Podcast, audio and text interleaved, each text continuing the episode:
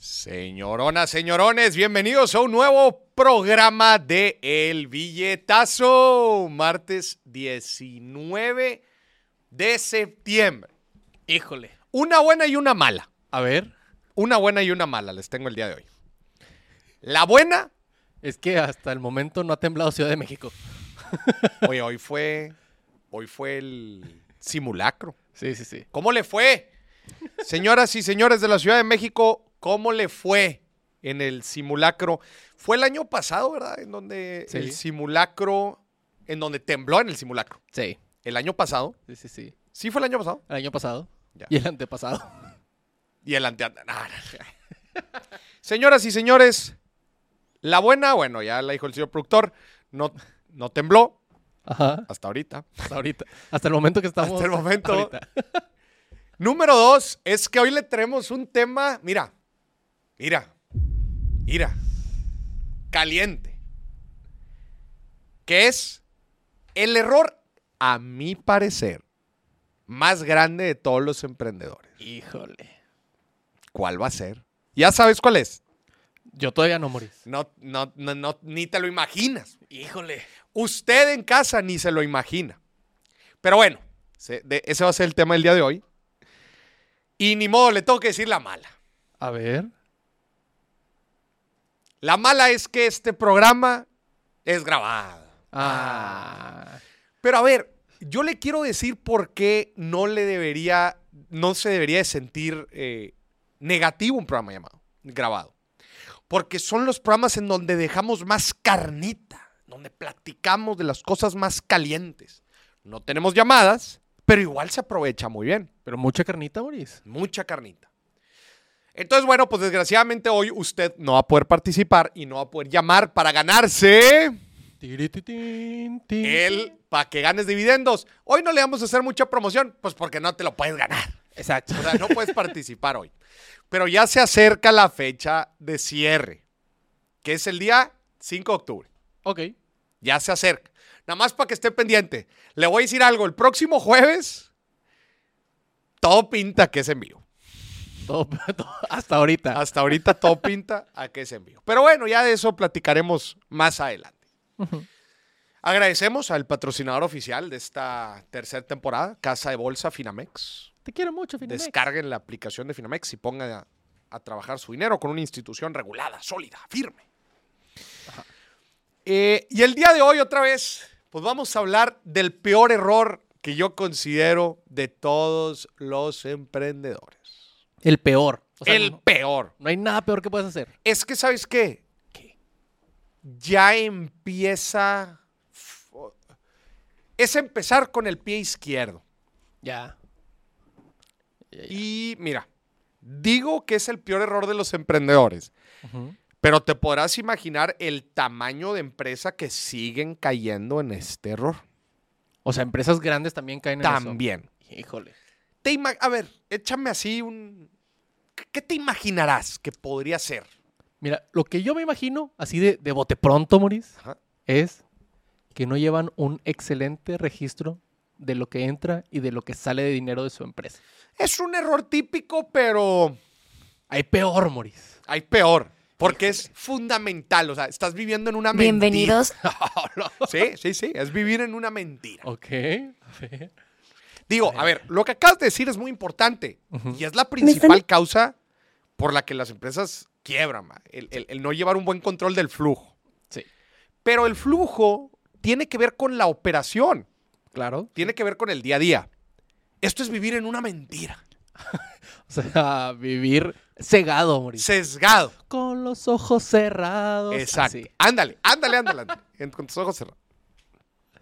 Ok. ¿No te lo imaginas? A, a A, ver, ver. pregunta al señor productor número dos, ver, Alan. Alan. ¿Tienes alguna idea, mi buen Alan, de, de cuál podría ser este terrible error? No saber la mate de la empresa, no saber los números. Bueno, eh, pues digo, es un poquito unado Muy general, señor productor número dos. A ver, metas a la alberca, no la toque así nada más. No toque el agua así nada más con el piecito. ¿Qué, qué podría ser? No, se quedó en el video de Felipe Massa. todavía, todavía. Se quedó en el video de Felipe Massa. Bueno, sí, estuvo muy cabrón. Sí, sí. ¿Usted qué, ¿Usted qué opina? Si no lo vio, búsquelo en mis redes. El video de Felipe Massa. Bueno, ¿seguro? ¿Se, se- se rinden? Abrir un negocio con tu ex, Moris. Si es vivir en la mentira. Sí, sí. No, no, no, no, pero, pero pues no todos. Aquí, acuérdate que aquí estamos hablando en general Ah, de sí, los general. emprendedores, no nada más de los que lo abren con su ex, que sí, eso es terrible. No tienes un negocio, compadre, tienes una farsa ahí. no, el principal error, y es algo mu- muy, fundamental, y se- se- te apuesto a que la gente ni siquiera se lo espera. A ver. Cuando nosotros tenemos un producto, un servicio, Ajá. y vamos empezando y hacemos estas primeras interacciones con el mercado, con clientes potenciales. Verás, tu oferta de valor, que es más que solo tu producto y servicio, sino que es todo, hay una parte importantísima dentro de tu oferta de valor. Ajá. Que- que mucha gente cuando hablo de oferta de valor, la gente cree, ah, vendo teléfonos, pues el teléfono es tu oferta de valor. ¿Estás de, estás de acuerdo que eso no solamente es tu oferta de valor? No, no, no. Ese es el producto. Es el, exacto, es el producto. Hay más cosas alrededor Claro. que componen tu oferta de valor. Les doy algunos ejemplos. ¿Cómo te lo entrego? Hasta la cajita, las condiciones de garantía y de devolución. Todo eso Sí. forma la oferta de valor. Claro. Y hay un concepto dentro de la oferta de valor que se llama precio, Ok. que es Claro. bien importante. Ah, Ah, no claro. saben por dónde voy, ah, pero Todavía- yo ya estoy así. todavía andas que- así. bueno, dentro de la oferta de valor claramente está, o sea, na- nada más para que vean lo, lo compleja y multivariable que es una oferta de valor. Mm. La oferta de valor incluye eh, el precio, desde luego, Claro. incluye los métodos de pago, Ajá. Sí, sí, sí. no es lo mismo vender celulares y nada más aceptar tarjeta o nada más efectivo. No es Claro. lo mismo. Que a mí me enoja ya cuando no aceptan tarjeta, Moris. Sí. Sí. No es lo mismo también venderlos por internet que venderlos en una tienda. Claro. No es lo mismo venderlos a meses que venderlos de contado. Claro. ¿Estás de acuerdo? Sí, sí, sí. A ver, hiciste la Ya. cara como que ya sabes cuál es el error. A Ya ver, ¿cuál sé es para el dónde error? vas, Moris. A ver, ¿cuál es el error? A ver si latino. A ver. Los voy a dejar como el del Leo, no se los voy a revelar el día de hoy. Ya, hasta a, A la ver. próxima temporada. A ver, ¿cuál es el, el principal error? Creo yo, a ver si me equivoco, que dentro del precio no incluyen todo lo que conlleva el vender el producto. A ver, desarrolla tu respuesta. O sea, muchas veces agarran de el teléfono. Ah, pues el teléfono me costó 100 pesos, lo voy a vender en 150 y le gané 50 pesos. No, oye, te falta el envío. ¿qué- ¿Cuánto le vas a invertir al negocio? Señoras y señores, No. el señor productor acaba de dar en el blanco. Y soy moreno.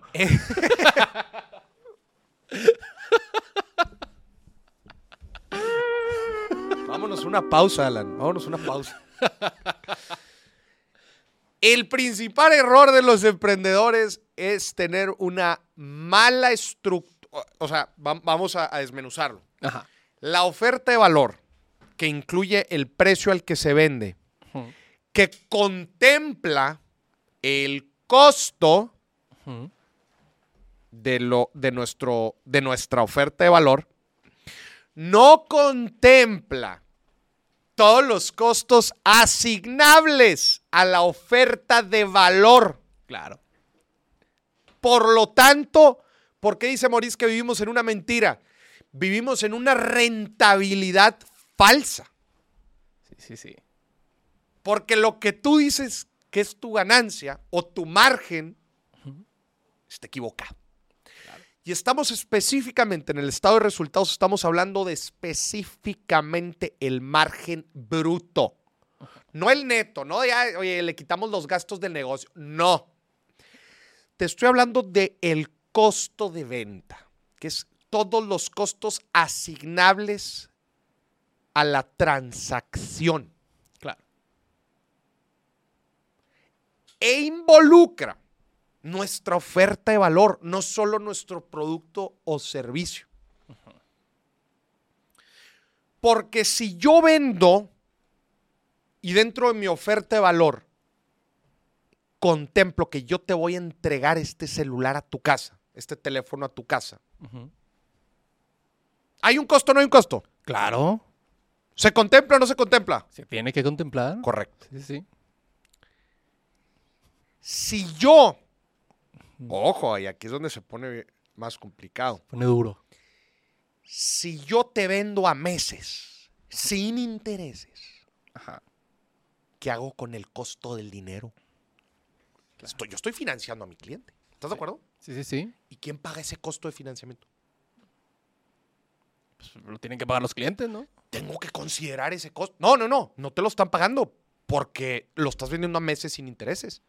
O sea, pero o sea, me refiero a que lo diluyes entre el precio de todos tus productos, ¿no? O sea, lo agregas también al precio. Correcto. O sea, lo tienes que contemplar. Sí.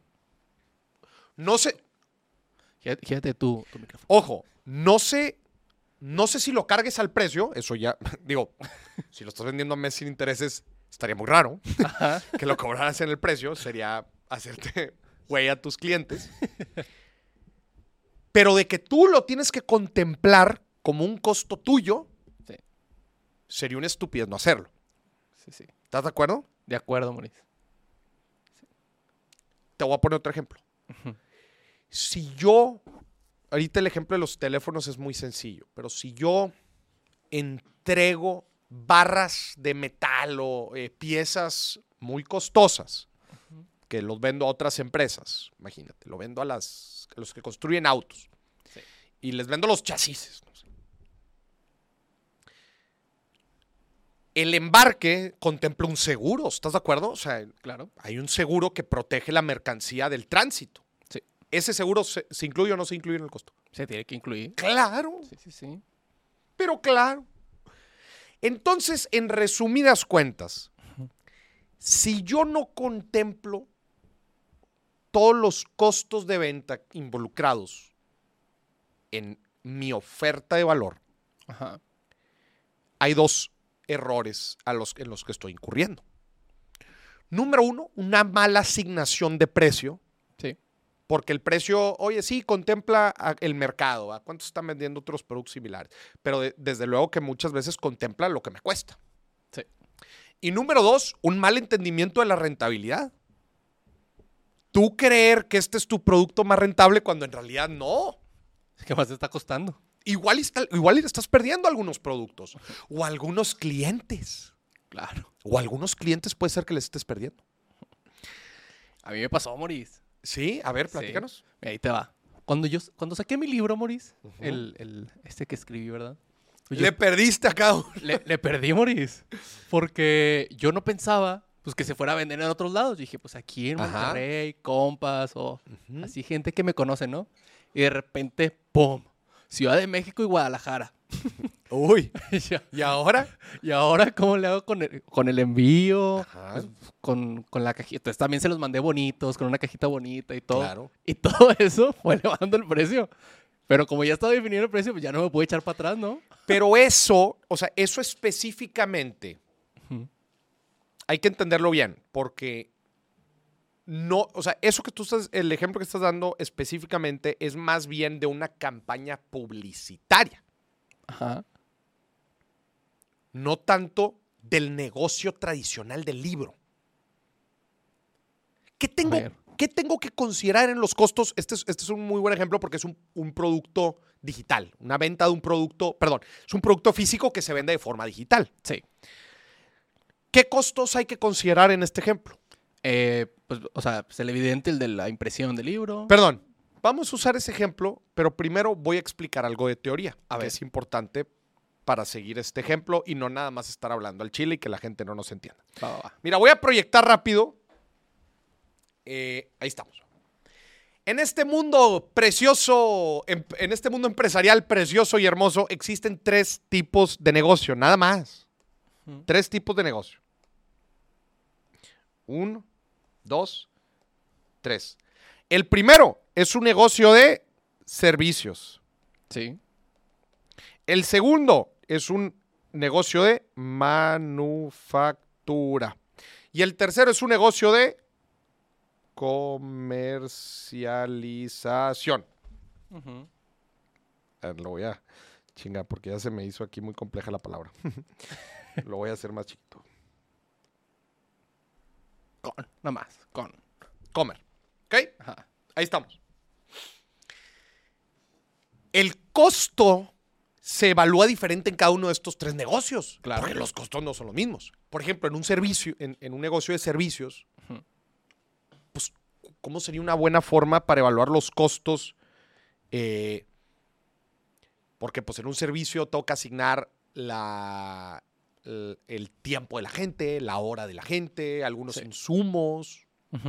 ¿No? Pues, si, si, van a, si se van a trasladar, pues evidentemente el Claro. costo. Entonces, digamos que los servicios, el estado de resultados se vuelve un poco más fácil, especialmente porque no estamos transformando ningún producto y no estamos comprando ni vendiendo materia prima. ¿Estás de acuerdo? En un negocio de servicios es bien sencillo. Es ingresos del proyecto menos gastos del proyecto. Moris, ¿por qué le llamas proyecto? Llámale proyecto, porque son servicios. Ajá. O sea, si estás, si tienes una fábrica de software, por ejemplo, es un servicio. Sí, Estás vendiendo software. Un negocio de asesoría, consultoría, servicio. es un servicio. Ejemplos de ingresos y gastos. Pues ingresos, pues, oye, el anticipo del proyecto, el pago del proyecto. Eh, en general, lo digo, los servicios pues, te pagan y ya. Y los gastos, gas- ejemplos de gastos del proyecto. Eh, Sueldos. Sí. sueldos, eh, productos, insumos que se utilizan para ejecutar los proyectos. Ajá. Si tienes una oficina, pues todos los costos que. Entonces, los servicios no, están tan, no, no es tan complicado. Ingresos menos gastos de- involucrados en el proyecto. That's it. Eso es fácil. Este está fácil. Vamos ahora al número 3 de comercialización, que este se pone interesante, y luego pasamos al de manufactura. eh, y luego pasamos al de manufactura. Comercialización, Sí. ahí te va. Tengo que considerar inventario inicial más compras, más inventario, le voy a poner inventario comprado. Ujú. Todo esto menos inventario final. Ok. No está tan complicado. Oh. O sea, es el inventario, chécate la lógica. El inventario que yo tenía al principio, Sí. Lo que ya tenía guardado. la- lo que yo ya tenía. O sea, acuérdate que lo estás tratando de ver en un mes. Sí. El inventario que tenía en un mes, más lo que compré, menos lo que gasté. Eso, eso me da el costo de ventas de todo lo que sucedió en ese mes. Sí. Lo estamos viendo a nivel estado de resultado. ¿Ok? Nos da ese pedacito. O sea, lo que cambió entre lo que compré y lo que me quedó al final. Sí. ¿Se entiende, verdad? Fácil. No está complicado. En el de manufactura hay algunas cosas que tenemos que considerar. Ese ya es más complicado. Es más complicado porque estamos transformando materia prima. Sí. Pero hay tres tipos de gastos. Ahí te va. Está materia prima directa, Ajá. mano de obra directa y los indirectos. Estos tres gastos son importantes Ajá. y te los voy a explicar en el ejemplo del teléfono. ¿Ok? Ahí te va el ejemplo del teléfono. Materia prima directa dentro de la venta del teléfono. ¿Qué tengo que considerar aquí? Acuérdate, no estás comprando el teléfono, lo estás produciendo. Por ejemplo, el, el costo del plástico. Plástico, el hule, los botones. Los cables que iba dentro. todo lo que costó fabricar este pedo. Sí. Después viene la mano de obra, la ma- mano de obra directa. Claro, ¿quién Hay lo va a es- armar? Pues ¿quién lo va a armar? Claro. La persona que lo está armando. Es, digo, este es un ejemplo bien sencillo. Sí. Pero esa persona claramente ensambló. Y ojo, en la materia prima directa, el- oye, el pegamento. Claro.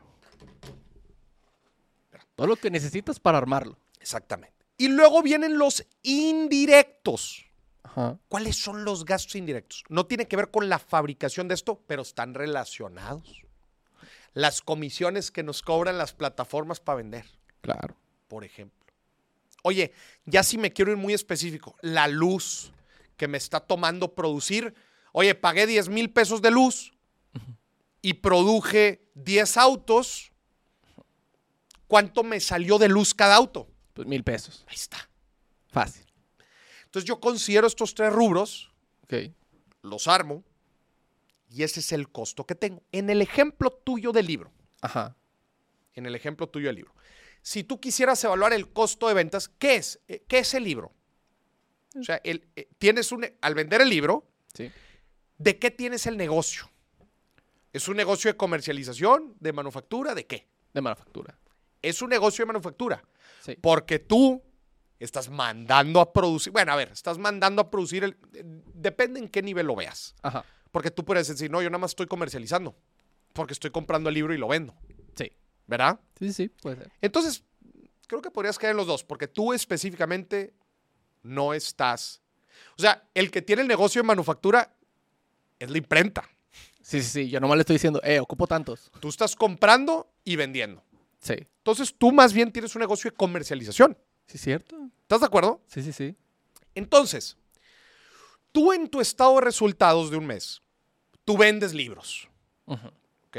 Tú estás vendiendo libros, pa, pa, pa, pero estás también comprando inventarios. Claro. Entonces tú utilizas el inventario de libros que tenías, de lo que te costó, Sí. más lo que compraste, entre lo último, eh, entre lo que te quedó al final, eso te da lo que, se, lo que te costó ese mes. ¿Por qué es importante tomarlo en cuenta, Maurice? Porque muchas veces el precio de nuestra materia prima de los libros puede cambiar. Sí. ¿Estás de acuerdo? sí. Entonces, para no complicar, oye, es que yo compré libros en 40 pesos y luego me lo vendieron unos en 35 y luego otros este, por un seguro que, un- eh, o unos que salieron mal, hubo que retrabajarlos, me salieron y me regalaron otras unidades, entonces me salió más barato. Con esta fórmula tú tienes rápidamente el costo de ventas Sí, sí, sí. a través de tu gasto en inventarios. ¿Estás de acuerdo? Sí. Pero no nos podemos olvidar que tu costo de ventas no es solamente el libro que estás transaccionando, sino todo lo que conlleva. Si tú vas a pagar el envío, si tú, eh, la comisión que te están cobrando, porque tampoco puede ser lo que me ingresó entre, entre el costo. Ajá. Tienes que incluirle varias cosas al costo que es importante. Sí, sí. Comisiones y todo. Exactamente. Si no, imagínate. No, pues, ¿cuánto le saco a cada libro? No, pues tanto. Güey, no estás contemplando lo que decías ahorita. La entrega del libro. Ajá. Las comisiones que me cobran la plataforma. Sí. Inclusive otra cosa que no consideran. A ver. Devoluciones. Híjole. Sí, claro, las devoluciones son un costo. Sí. Si yo vendo 100, lib- 100 teléfonos y me regresan, y, si vendo 100 y me regresan 10, Claro. Ya, ya- ya- ya es más caro. Porque esos ya no los puedes vender. exactamente. Digo, a menos que tenga un proceso de. Pero en, la- en términos sencillos. Pero en términos- Ajá. Señoras y señores, lo que le quiero decir el día de hoy es que muchas veces no costeamos. Es todo un arte, el, el- el arte del costeo dentro de los negocios. No involucramos todos los costos necesarios para poder tener claridad de la rentabilidad que tenemos al vender, a- a- al hacer negocio. Sí. Lo cual eso nos puede llevar a no tener una buena inteligencia de mercado, porque no sabemos a qué producto le sacamos más, o inclusive cuál es un correcto, cuál es el precio correcto para, para establecer. Y si yo quisiera bajarle el precio, ¿cuánto le puedo bajar? O si le quiero subir, ¿cuánto le puedo subir? Exacto. No sé, porque no sé con cuánto me quedo. Incluso para saber con qué producto estás perdiendo y decir, que, oye, pues este estoy perdiendo, lo voy a sacar y a lo mejor tengo ahí más ganancias de todos los demás. Exactamente.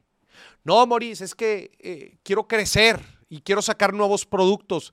Quizás la solución no está en sacar nuevos productos, Ajá. quizás está en recortar los malos. sí, sí, sí. Ese es el error.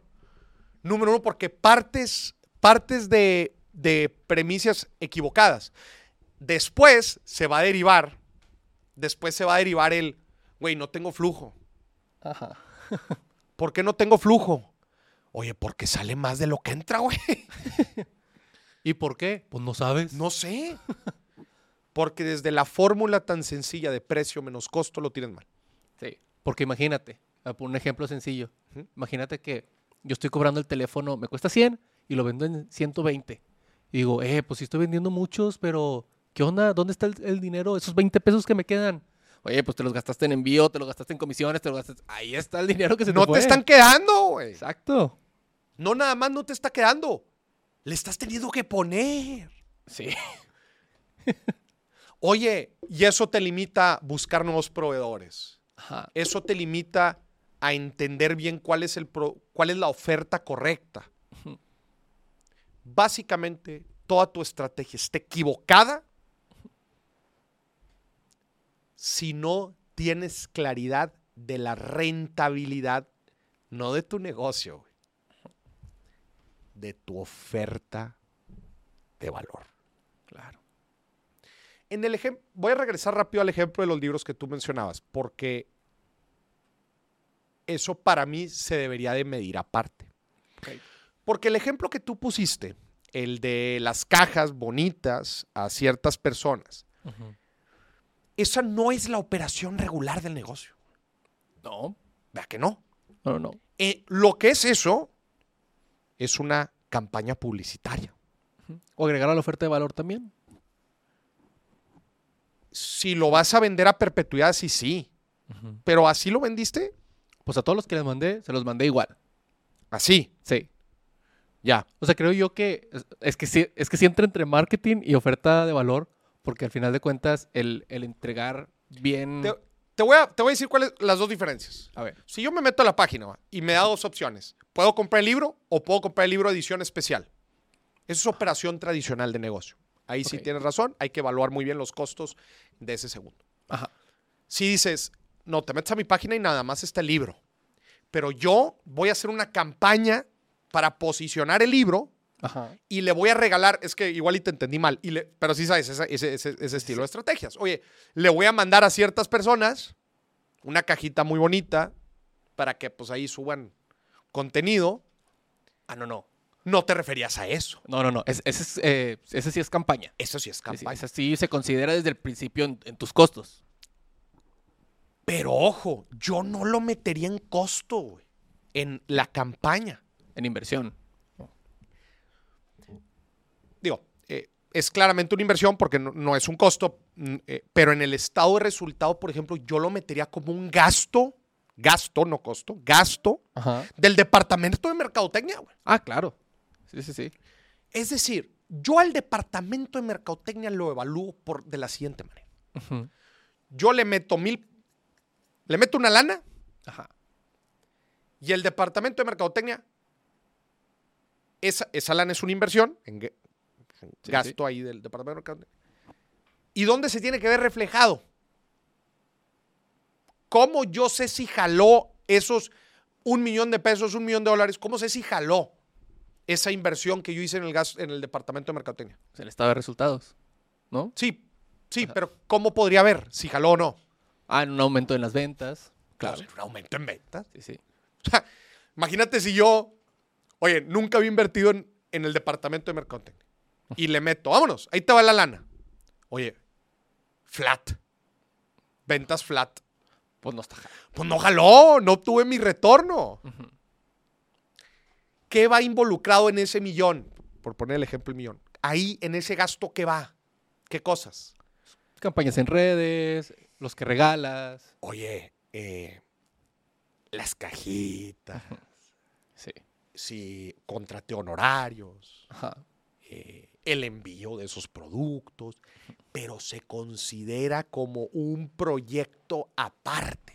Claro. No lo metas en, en tu transacción de costo de libro con venta, ¿me explico? No, pero yo me refería al. al... No. Sí, sí, sí. Yo, ¿cómo, ¿cómo lo haría en tu caso? Ajá. Tú tienes dos productos. Ujú. Tú tienes dos productos. O sea, si, si vas a poner venta de libro, si le das doble clic a la venta de libro, tienes que tener dos productos. Ok. Libro sencillo, que es, güey, te llega el libro, listo, ya está. Ajá. ¿Estás de acuerdo que a esa le sacas una rentabilidad? Sí. Y luego tú tienes La versión premium, por así decirlo. Ese, ese es el segundo, ese es el segundo producto. La versión premium. Entonces tú, al verlo de esa forma, tú tienes clarísimo a cuánto se vende el producto 2 Y cuánto te cuesta el producto 2. El producto 2, déjame adivinar, no se vende a lo mismo que el producto 1 y no te cuesta lo mismo que el producto 1. No. Por eso es importante verlo separado. No lo veía separado. No, es que yo, o sea, yo nada más vendí un producto, ¿sabes? Ah, ya, ya, ya. Sí, tú no lo vendiste, tú no vendiste el libro separado. No, no, no. Ya, ya. No, sí, yo, yo le estoy visualizando.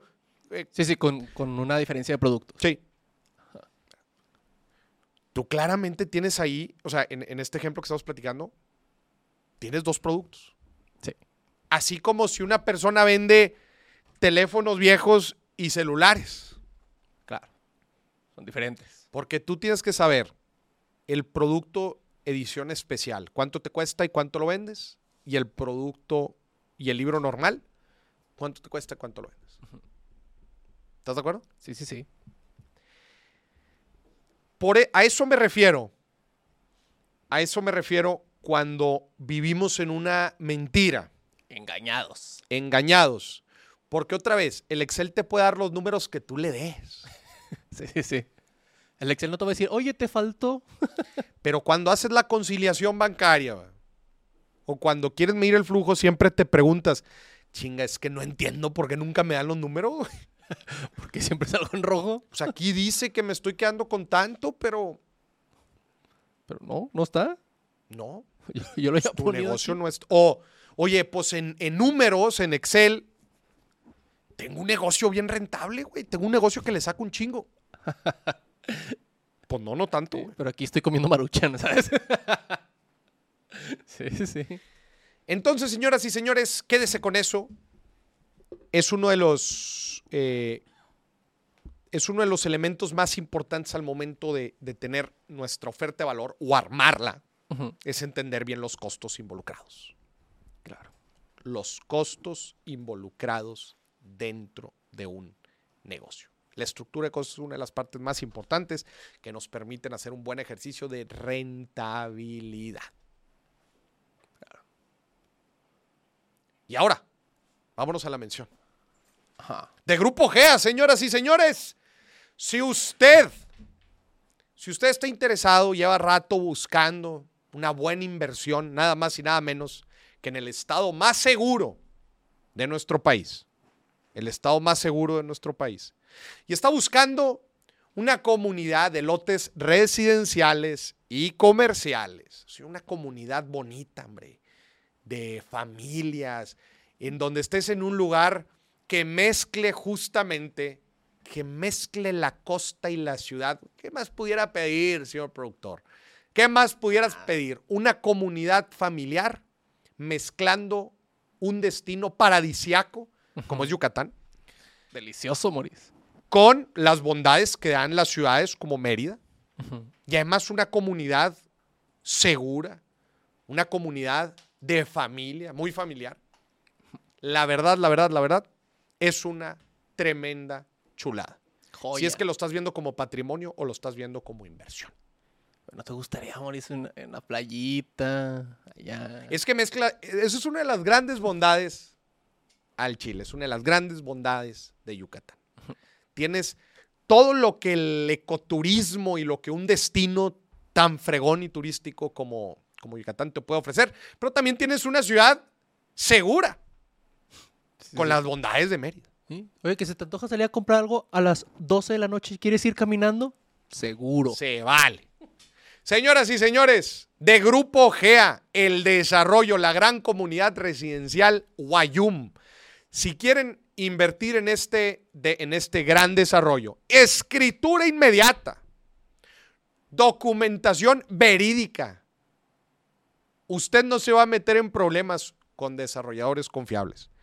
Tienen showroom tanto en Mérida como en la Ciudad de México, o puede llamar, si está interesado, llame al asterisco 432. 432, asterisco 432. Ujú. Marque y pida más información sobre Guayum, gran comunidad residencial. Otra vez, lotes residenciales y comerciales Claro que sí.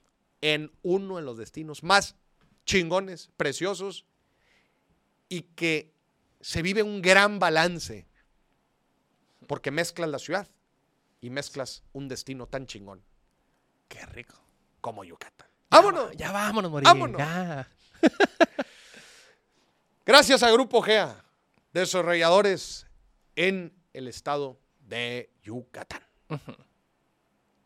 Luis, ¿y qué te parece si ahora vamos con la llamada Finamex? Hay una pregunta importante Sí, ahora sí. en el tema de las inversiones. Importantísimo. Mira, a ver, se habla mucho del interés compuesto, pero la es hay veces difícil entenderlo, Claro. especialmente porque no es no se requiere un pensamiento lineal, sino exponencial. Y para eso le vamos a preguntar a nuestros amigos de Finamex, ¿cómo funcionan las inversiones compuestas? ¿Te parece? Vamos a la llamada. Me parece. Vamos. Bueno, bueno. Hola, ¿cómo están? Hola, hola, ¿quién habla? Fernando Guerrero, ¿cómo ¿Qué estás, pas-? ¿Qué pasó, mi Fer? ¿Cómo estás? Bienvenido al programa. Muchísimas gracias. Mi Fer, Eh, pues aquí, efe- efectivamente, como dices, yo creo que el, el in- el interés compuesto es como el, el arma más poderosa de las inversiones, ¡Vámonos! ¿no? Por decirlo así. vámonos. ¿Qué, ¿Qué conlleva? ¿Qué es una inversión compuesta? ¿Cómo funciona? Y sobre todo, ¿cómo la gente lo puede aprovechar? Mira, el interés compuesto, para ponerlo como de, espero como de manera muy sencilla, es que cuando tú tienes una inversión, esa inversión te va generando rendimientos. Ajá, ganancia. Nos Esos pagando. rendimientos, eso exactamente, ese, ese rendimiento, ese dinero que te está dando eh, tu inversión, si tú también lo inviertes, entonces lo que estás haciendo es que la bolsa se vuelve como más grande, ¿no? Si tú tienes 100 pesos, ¿no? Y te generan a lo mejor 10 pesos de rendimientos, ahora tú vas a, una vez que tienes ya esos 10 pesos de rendimiento, lo que vas a invertir ahora son 110, ya no vas a volver a invertir 100 pesos, ¿no? Si tú reinviertes esos, rendi- esos rendimientos, ahora vas a invertir 110 y por lo tanto tu rendimiento va a ser cada vez más grande, ¿no? Ok. Lo mencionabas ahorita eh, también, eh, se trata de un crecimiento exponencial. Quiere decir que mientras más tiempo le dejas, eh, el beneficio que vas a ver es, es mucho más grande, o sea, tiene un efecto multiplicador. No es lo mismo si tú mides, a ver, quiero ver cuánto me deja una inversión en donde yo reinvierto los intereses, eh, cómo se ve un año después, ah, bueno, pues vas a tener un poquito más. Pero si la ves 10 años después, vas a tener muchísimo más de, diferencia. Y si la ves 20 años después, o sea, la diferencia va siendo cada vez mucho más grande, ¿no? No es proporcional. Mientras más tiempo tú estés teniendo una inversión en la que reinviertas tus rendimientos, el beneficio va a ser muy, muy, muy grande.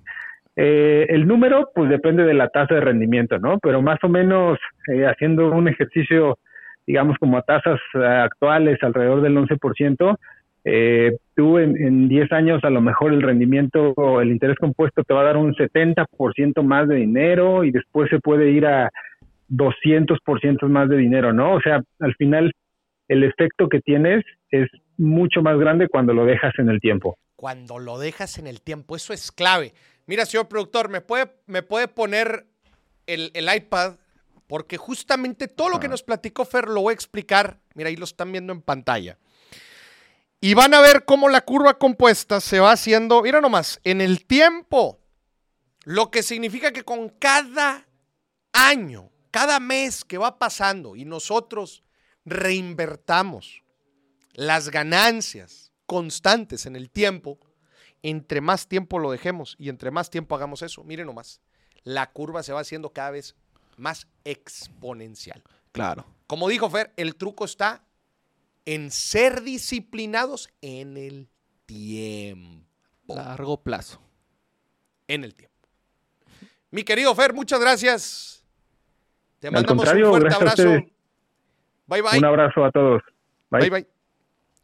Señoras y señores, usted ya vio Casa de Bolsa Finamex. Si quiere empezar a invertir y quiere aplicar la, la estrategia compuesta, compuesta, es decir, invertir, ganar, volver a invertir todo junto con el capital inicial y obtener esta curva compuesta que le acabo de enseñar aquí, curva exponencial.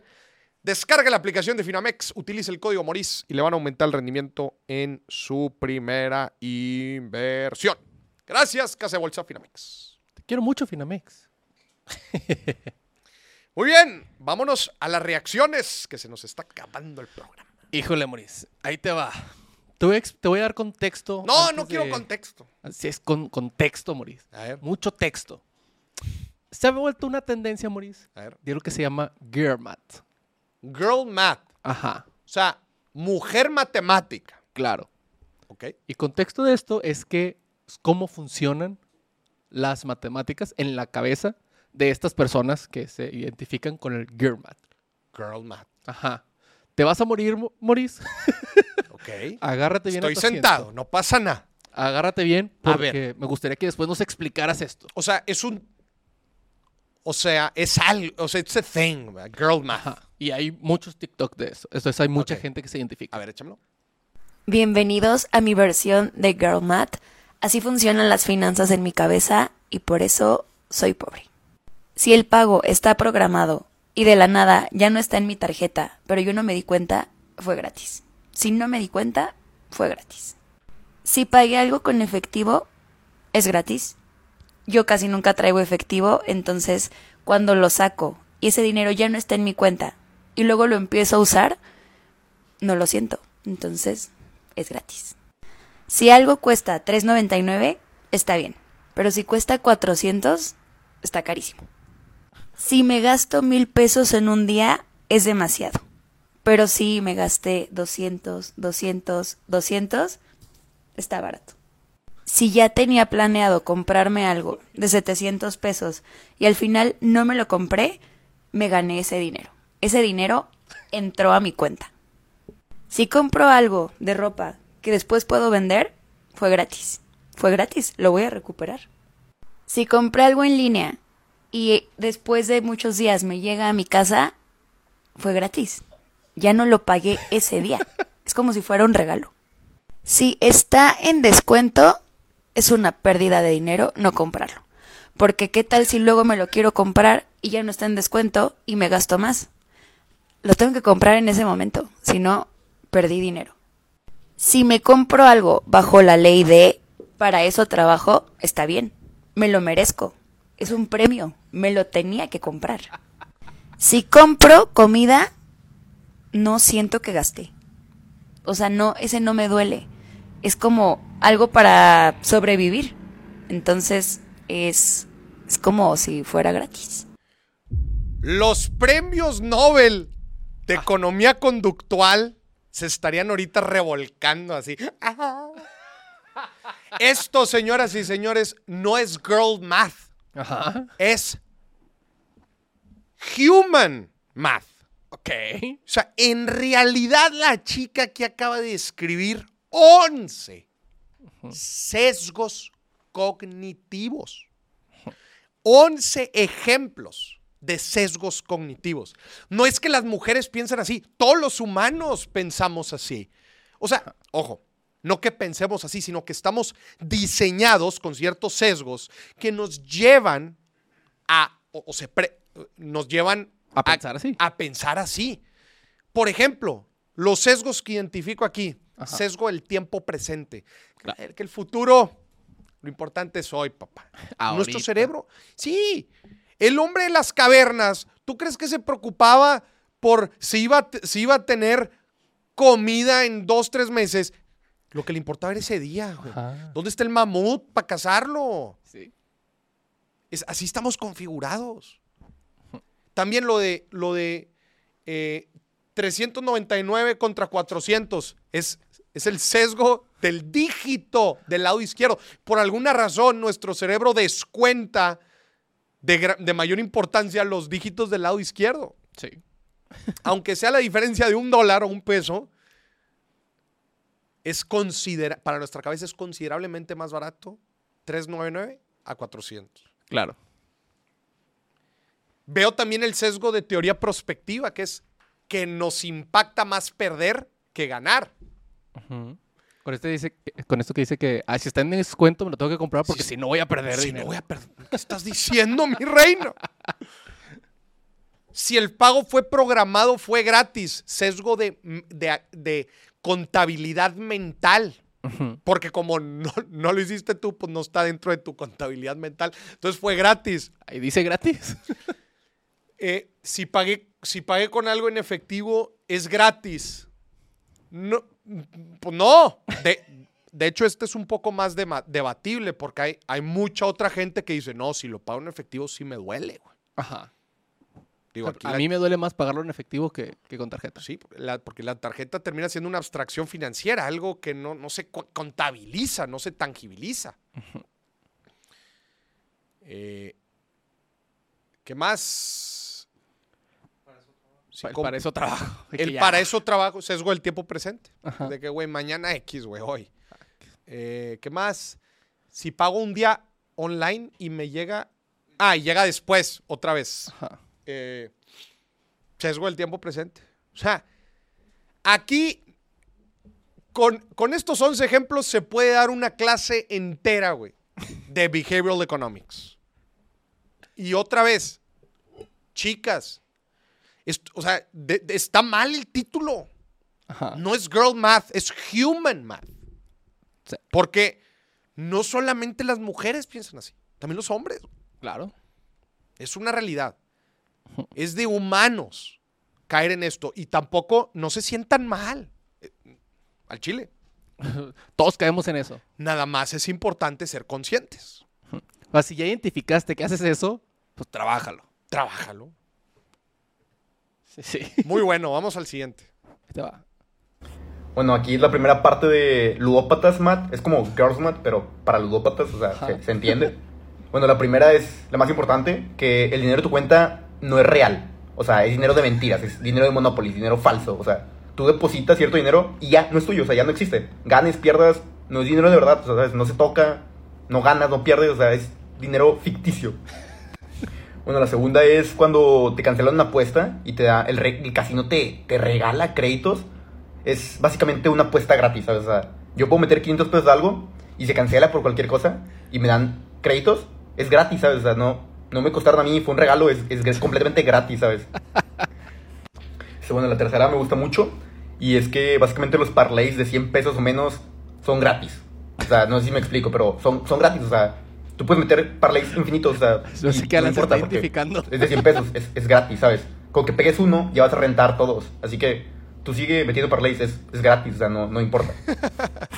Bueno, seguimos. Este, si voy mucho dinero abajo en el mes o si llevo una mala racha, pero, pero hoy, hoy gané, o sea, hoy gané, llevo, llevo profit, ¿sabes? O sea, no importa que haya Esa es perdido típica, güey. 5 mil pesos en el mes, si hoy me fui arriba a 500, hoy llevo profit, ¿sabes? O sea, ya voy profit, voy arriba. Este, bueno, el hoy es que si ¿Cómo ves, Maurice? No, güey. eh, Esa es típica. Te presumen las buenas, presumirte las buenas. Bueno, carnal, ¿y cuánto llevas, güey, en el año? ¿Cómo vas? Eh, Oh, es que ayer gané 5 mil. Pero Pues todo esto lo pagué con las apuestas. Sí, papá, pero en general, güey. pero el año llevas perdido ¿cómo vas 60 en el mil. Eh, Es, es- es típica esta de, de la gente que le encanta que le encanta apostar. Digo, también eso de que cuando te cancelan una apuesta y te dan créditos porque esto tiene que ver con el sesgo de, de contabilidad mental porque en tu cabeza ya en tu cabeza ya te habías deshecho ese dinero, o sea, ya, los- ya lo hayas perdido. Sí. Eh, es, es un sesgo muy similar a, al- a, por ejemplo, cuando ahorramos. De hecho, está curioso, pero es un sesgo muy si- similar. Por ejemplo, cuando nosotros retiramos una cantidad cada vez que nos cae una lana, y la retiramos y la guardamos y la guardamos y la guardamos, y después la usamos. Es gratis. pues es, es como si fuera gratis, porque no nos dolió, porque era dinero que nos estaba recién cayendo, no lo teníamos contemplado. Eso es eso. O sea, no contemplar un dinero, aunque ya era tuyo, no contemplarlo y de la nada aparezca, para nuestra cabeza es dinero gratis. Sí. Ahí dice gratis. Es el sesgo de contabilidad mental, o sea, cómo en nuestra cabeza vamos haciendo cuentas. Cuentas. Vamos al siguiente. Es más están contexto de Girl Math. empezando a preocupar mis finanzas porque hago demasiado girl math. Y no me había dado cuenta hasta que me empezaron a salir videos de eso en TikTok. Por ejemplo, pon tú que tenemos 1200 pesos. En mi cabecita tengo 1000 pesos que no puedo tocar, pero esos 200 pesos lo que yo compre con ellos es gratis.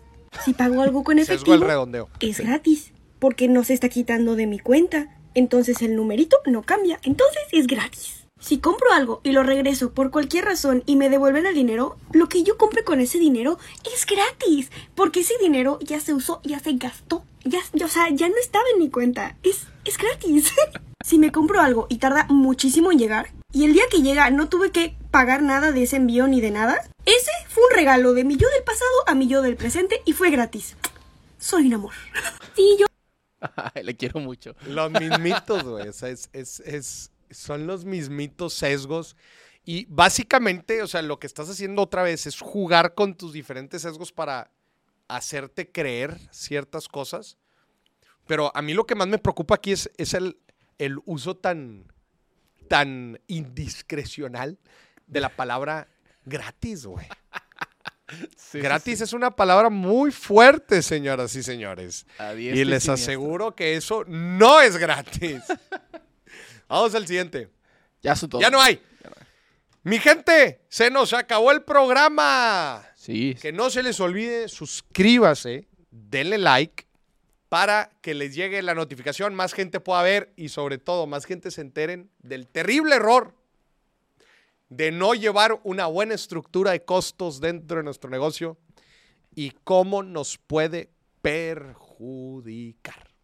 Se le cae el negocio, Mauricio. Se nos cae el changarro. Nos vemos el próximo jueves. Lo más probable es que sea en vivo. Y ahí vamos a estar aceptando llamadas Ajá. para que eh, vamos a estar aceptando llamadas para que usted pueda participar y se gane los dividendos. Efectivamente. Se gane los dividendos. Gente, Oye, Maurice, a ver, eh, anuncios parroquiales. Parroquiales. Mañana dime si billetes. ¿cuál va a ser? Mañana. Si usted quiere saber el chismecito completo de por qué no vino Korn, mañana lo va a tener. A usted- le voy a preguntar, ¿a usted le gustan los festivales? Su respuesta es probablemente que sí. Sí. Si le gustan los festivales de música y quiere saber cuánto billete dejan los festivales de música y todo lo que conlleva organizarlos, mañana le tenemos una sorpresa. Híjole. Dime si billetes en este mismo canal de YouTube, en Spotify, cualquier plataforma de audio, y vamos a estar hablando de los economics, de las finanzas detrás de los festivales. Los festivales. Que estén muy bien, les mando un muy fuerte abrazo. Hasta la próxima, nos vemos el jueves.